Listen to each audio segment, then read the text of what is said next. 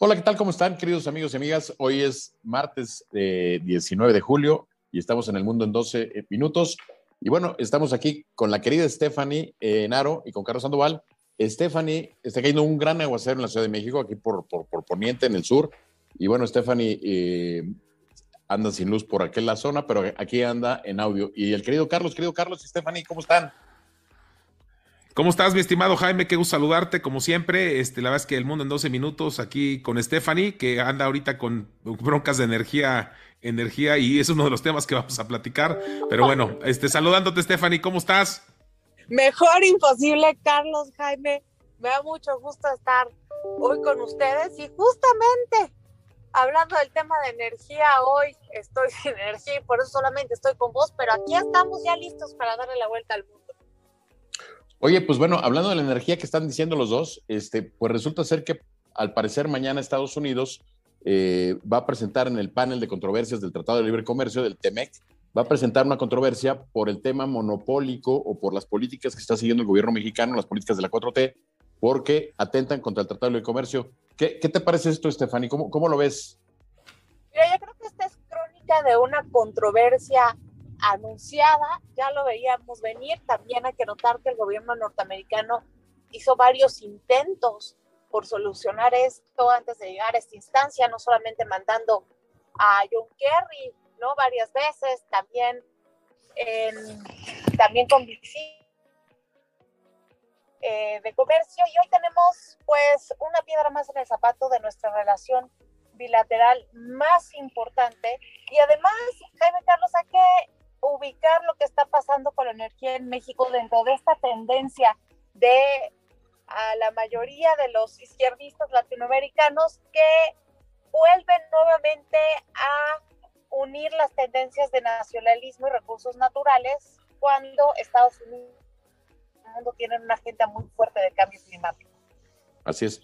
Oye, Carlos, este, está saliendo un comunicado ahorita de la representante comercial de Estados Unidos de nombre Catherine eh, Tal, eh, donde precisamente confirma que mañana eh, en Estados Unidos los paneles de soluciones de controversias por las violaciones que ha habido en el TEMEC, en el sector energético de México.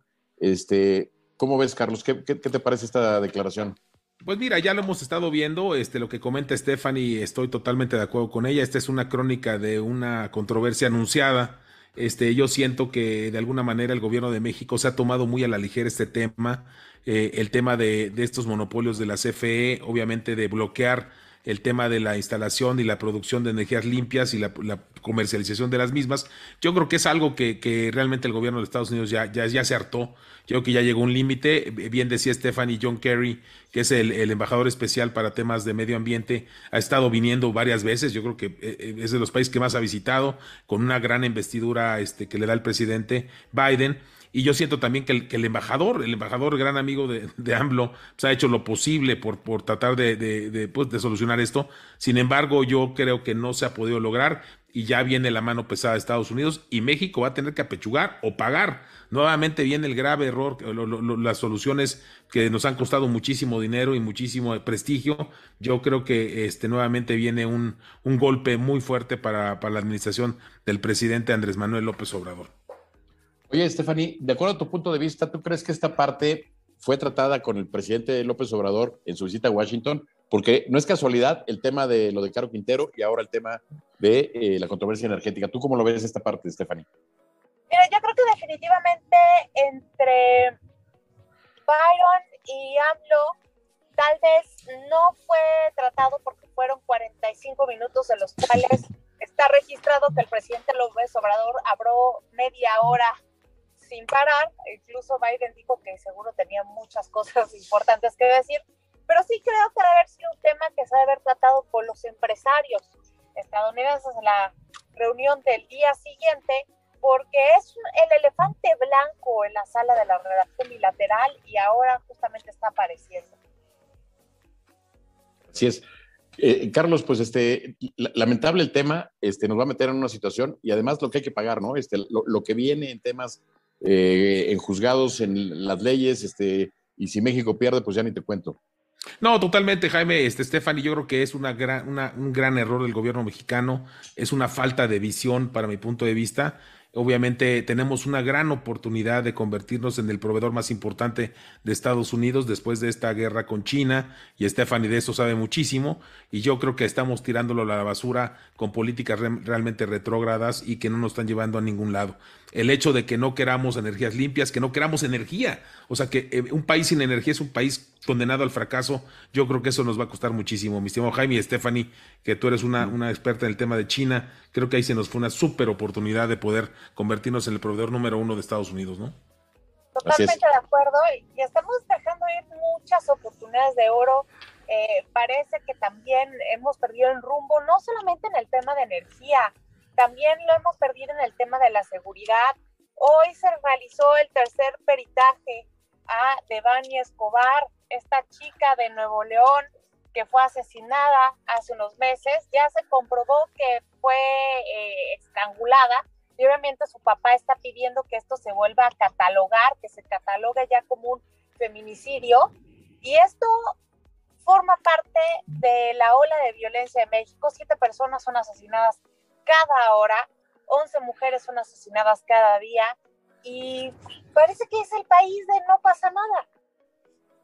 Así es. Así es, Carlos, ¿tú cómo ves esta parte de lo de Devani Escobar? No, pues mira, El, tema, el tema de Devani, la verdad es que es muy lamentable, pero obviamente Devani es este, un, un, pequeño ejemplo de la gran cantidad de mujeres que han fallecido, que han sido asesinadas y obviamente de la gran violencia que hay en este país. Me llama la atención, y no sé si ustedes vieron en redes sociales esta, este, este video de un sacerdote hablando un poco del tema de la seguridad. Me llamó la atención porque obviamente el Estado eclesiástico nunca se había metido en estos asuntos y la verdad que este, este, estos comentarios que están ahorita en las redes sociales realmente durísimos. Yo creo que esto va a ser un golpazo nuevamente para la administración, pero un golpazo porque no ha habido resultados. Realmente es un desastre la política y obviamente el, estar entercado en, una estrategia fallida, creo que ahí es un grave, grave, grave error, Jaime. No sé tú cómo lo ves. Pues mira, yo, la verdad, yo lamento el tema de lo de Devani, lamento el tema de lo que dice Estefan en los femicidios, y lo que más me llama la atención, además, es que si la familia no se mueve, si la familia no presiona, sobre todo el padre que está eh, presionando, pues esto no se arregla. O sea, nos hemos quedado con la primera versión. ¿Y cuántas mujeres no han tenido esta oportunidad y sus casos han quedado ahí olvidados porque no ha habido alguien como el padre de Devani que empuje esto? Entonces, la, justicia no puede ser este, empujada por el ciudadano, tiene que ser empujada por el Estado precisamente. Así es, Jaime. Claro, definitivamente la justicia no debe ser un tema mediático. Caso de Devani fue poner los jueves, ¿no? La balanza de la justicia. Y pues no se ha avanzado. Seguimos igual, vamos retrocediendo. Y yo creo que es muy importante notar que es la violencia, y no solamente la violencia contra las mujeres se expresa en temas de feminicidio, también en los temas de diferencia, de brecha salarial, por ejemplo, hay un 32% eh, de diferencia. Y luego también en las leyes, las leyes laborales no están hechas para incluir a las madres de familia dentro de las estructuras, cuesta muchísimo trabajo. Y esta parte de tener una repercusión económica en las familias mexicanas también tiene una repercusión social, porque lo único con lo que estoy de acuerdo Marx es que decía que la dependencia económica conlleva la esclavitud y ahí lo estamos viendo. Así es. Pues este, nuestra solidaridad con la familia de Devani, con el señor Mario Escobar, que ha hecho esta lucha este, por su hija, y pues la verdad, este, pues ojalá haya consecuencias sobre lo que, lo que se presentó el día de ayer. Y, este, y bueno, eh, pasando en otro tema, eh, Stephanie, ayer eh, en el tema del tren Maya, resulta ser que entrevistan a Javier May, que es el director de Fonatur, y él anuncia que pues el tren Maya, el tramo que faltaba, que estaba suspendido por un juez, pues se va a hacer porque es un tema de seguridad nacional. ¿Cómo ves que el tren Maya se ha declarado un tema de seguridad nacional? Eso me recuerda a Donald Trump cuando declaraba sus fines políticos como seguridad nacional. Es un tema ya político, ¿no? También lo estamos viendo en este momento con el gobernador de Texas, Greg Abbott, respecto a la migración porque dice que así va a poder él ya deportar a los mismos migrantes.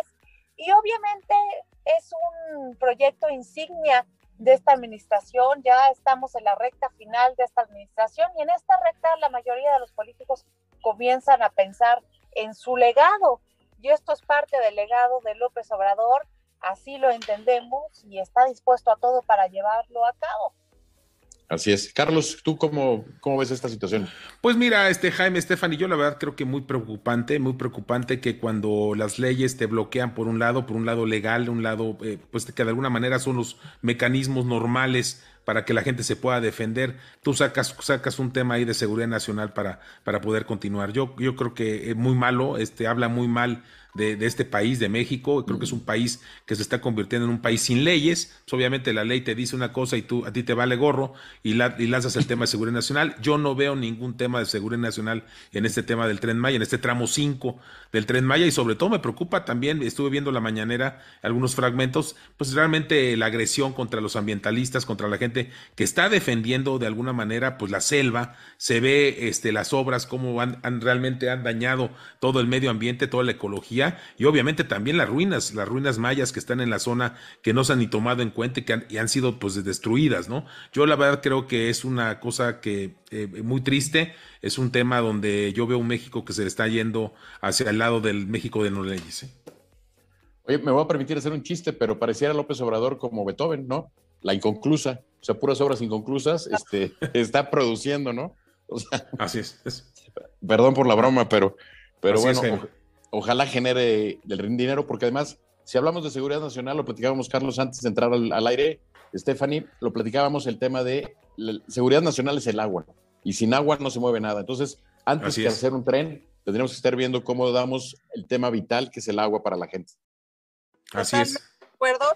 Y justamente ahora que está el cambio climático, estamos viendo oleadas eh, de calor, ¿no? Lo, también lo estamos viendo en el norte del país, Sonora, Chihuahua, que no tienen agua, los agricultores no pueden crecer sus cosechas y esto obviamente se va a hacer cada vez más importante y esto va a dar origen a controversias nacionales porque, por ejemplo, países como China para el 2030 ya no van a poder surtir el 25% de sus necesidades de agua.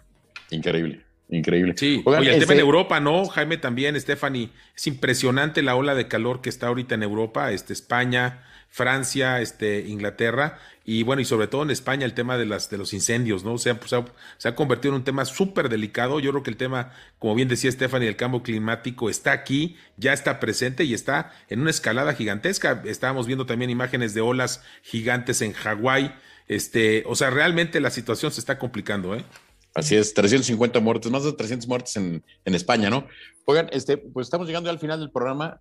Este, no quisiera yo irme del programa, Stephanie. Hoy te toca, toca siempre cerrar a ti, pero hoy por el tema de luz, este, eh, nada más quisiera decir que nos solidarizamos con los marinos que fallecieron en este trágico accidente, eh, incidente, eh, donde 14 marinos fallecieron. Entonces, nuestra solidaridad con la familia, con los marinos y con la familia de los marinos que lamentablemente fallecieron en este operativo en Culiacán. Así es, totalmente de acuerdo. Y bueno, el tiempo voló, nosotros también. Nos vemos el próximo martes, esperando que no se esté cayendo el cielo y que yo pueda tener luz. Así es. hombre, Stephanie, un gustazo. Jaime, qué gusto saludarlos nuevamente. Nos estamos viendo el próximo martes a las nueve de la noche. Y sí, Stephanie, estás ya viviendo, hoy viviste más bien temas del cambio climático. Una lluvia impresionante aquí en el sur de la Ciudad de México, donde sé que vives por aquí cerca en el sur y creo que también en el norte, ¿no? Jaime estuvo durísimo. Poniente, en la parte poniente durísimo. Y bueno, pues este. Este, y, además hay que cuidarnos del COVID, ¿eh? el, tema de la quinta ola viene fuerte, este, lo estamos viendo y pues este, un abrazo a la gente que nos vio y nos vemos aquí el próximo martes. Muchas gracias a todos, querida Stephanie, querido Carlos. Gracias. Hasta luego. Bye.